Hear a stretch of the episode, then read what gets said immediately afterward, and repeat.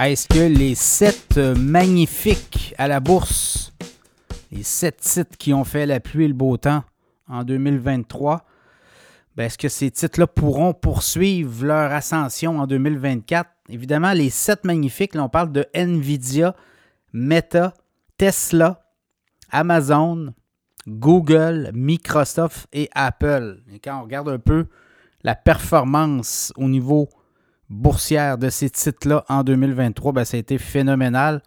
Le SP 500 a été mené par ces sept magnifiques que l'on appelle, d'ailleurs, euh, lien par rapport au film, hein, les sept magnifiques.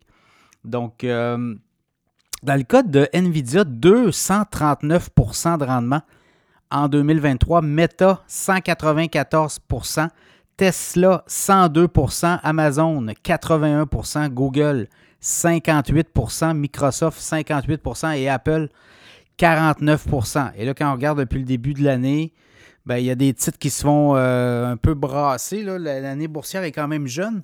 Quelques séances boursières, mais quand même.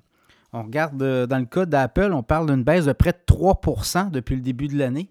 Donc, euh, titre autour de 182 Dans le cas de Tesla, baisse de près de 5% dans le cas de Meta, baisse d'1,2 Dans le cas d'Amazon, euh, près de 5% de baisse depuis le début de l'année. Dans le cas de Google, 1,7% de baisse. Microsoft, 1,6% et Nvidia.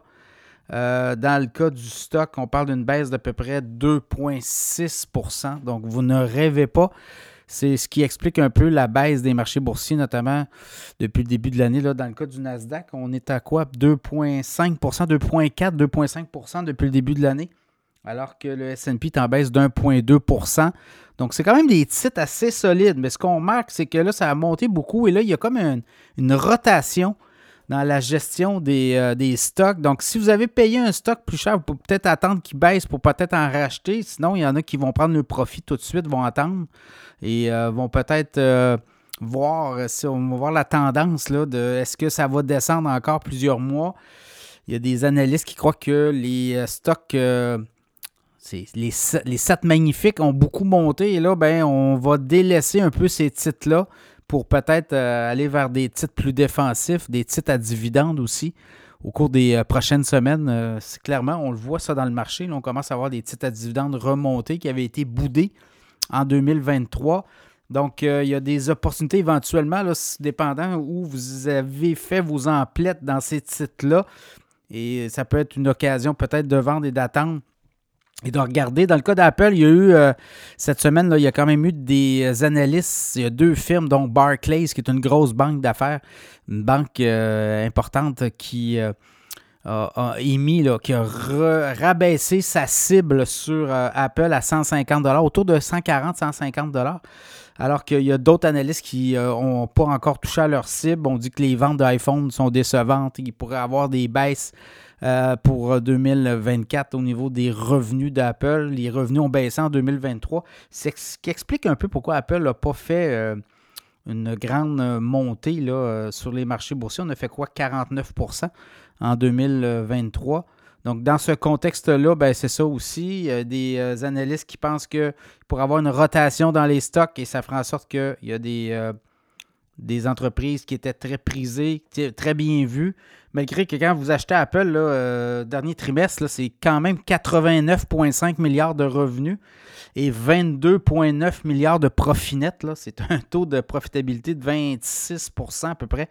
L'entreprise est très rentable et euh, très profitable. Par contre, quand année sur année, on voit des baisses de revenus, ben ça, ça indique aussi qu'il y a une baisse de la cadence. Euh, au niveau des parts de marché pour l'entreprise. Dans le cas de Tesla, ben, il y a de la compétition davantage. On le voit, on a baissé les prix, oui, mais les, les, consommateurs sont peut-être pas là. Euh, les hypothèques montent de 30% au Canada, puis c'est un peu ça qu'on voit un peu partout. Donc, dans le cas des États-Unis également, donc les consommateurs sont beaucoup plus euh, squeezés, comme on dit, et peut-être que la voiture électrique n'est pas la priorité. Euh, dans le cas de Meta, ça a monté beaucoup. Instagram, Facebook, mais là, on pourrait avoir peut-être des poches de volatilité. Donc, euh, ça sera un stock aussi à, surveiller. Dans le cas d'Amazon, ben, euh, c'est peut-être aussi le commerce en ligne pourrait partir au cours des euh, prochaines semaines, prochains mois. On sait que l'économie ralentit au Canada, mais également aux États-Unis. Dans le cas de Google, Alphabet, même chose. C'est la publicité en ligne qui est moins importante, donc ça pourrait avoir un impact. Dans le cas de Microsoft, toujours, encore là, on pourrait avoir une baisse de revenus, le consommateur étant un peu euh. Dans le cas d'NVIDIA, ben, c'est l'intelligence artificielle.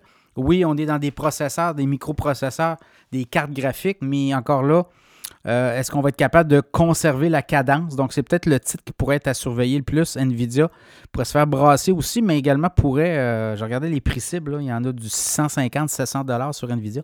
Donc, c'est un titre qui a baissé de quoi à peu près 2,6% depuis le début de l'année, mais qui pourrait rebondir. En tout cas, il y a beaucoup d'analystes qui le voient euh, dans, leur, dans viseur. Donc, peut-être un titre qui pourrait être à, regarder, à observer en deuxième partie de 2024 à suivre. Donc, les sept magnifiques sous pression. Et ça, ça pourrait jouer pour les indices boursiers également. Mais ce qu'on voit, c'est qu'on est en train de voir des compagnies revenir dans les radars des investisseurs. Et là, tranquillement, ben, des gros analystes, des prévisionnistes commencent à délaisser tranquillement peut-être les sept magnifiques. Ça sera à suivre au cours euh, des euh, prochaines semaines.